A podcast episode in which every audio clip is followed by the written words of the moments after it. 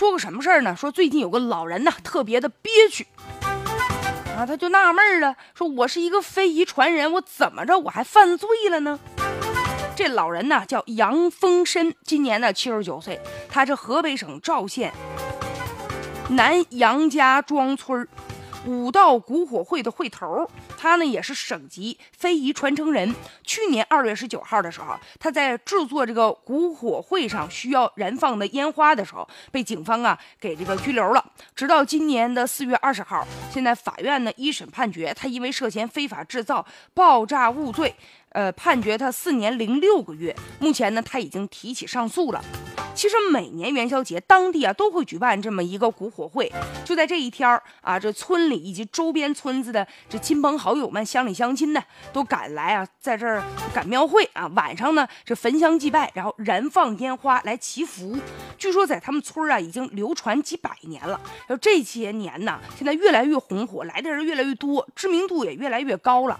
这个杨丰申呢，自打是一九九六年担任这个会头以来呀，在村里就是一个比较有影响力。的这么一个人，他主持操办了村里啊将近二十年的这个非常盛大的古火会的活动了。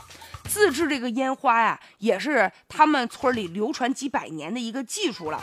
而且就在这个古火会上，这个自制的这个烟花的燃放是一个重头戏，看的就是这个。而且吧，根据他们这个几百年来的传承的一个规矩，说除了这个会头以外，其他人根本都不知道这烟花的制作的这个配方。就在这个二零一一年呢，这个古火会呢被列入到这河北省非物质文化遗产名录了。二零一三年呢，这杨丰申呢又成为了省级非物质文化遗产项目代表性的传承人。其实当时啊，对这个项目进行认定的时候啊，也考虑到说这个火药制作存在一定的危险性。但是由于呢，他这个火药制作呢，他也不是说为了牟利，也不是说为了往外卖啊，只是说这个民俗活动当中的一部分。所以说呢，这个部分啊，这个项目又是整个这民俗活动最重要的一个环节。所以呢，又考虑到啊，在这个安保方面，他们也有一定的自控和防范的措施。目前呢，这河北省非物质文化。遗产保护中心还发出了一份官方的声明了，就希望国家呀，在这个非遗保护工作当中尽快的出台涉及到火药这个危险物品的具体的适用的法律的解释，能够确保有法可依。现在很尴尬，这杨丰申他觉得自己原来啊是这个非遗的传承人嘛，他觉得自己特别的光荣，特别的骄傲。结果现在呢，就因为制造这个火药，结果还被这个要判刑了，所以他特别不能理解。现在也有人呢，就在分析说，既然呢，他手里面不是有这个非常古老的制作的这个技术吗？能不能啊，就给他审批一个就是可以燃放的这么一个生产许可的权限？但是呢，现在解释了，说县安监局呢根本就没有权限，只有省安监局才有。但是生产的许可只是针对企业的，个人是不能获得生产许可的。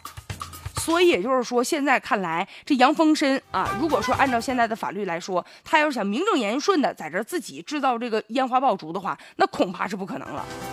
这也反映出呢，古老的民俗文化和现代秩序之间有一种冲突。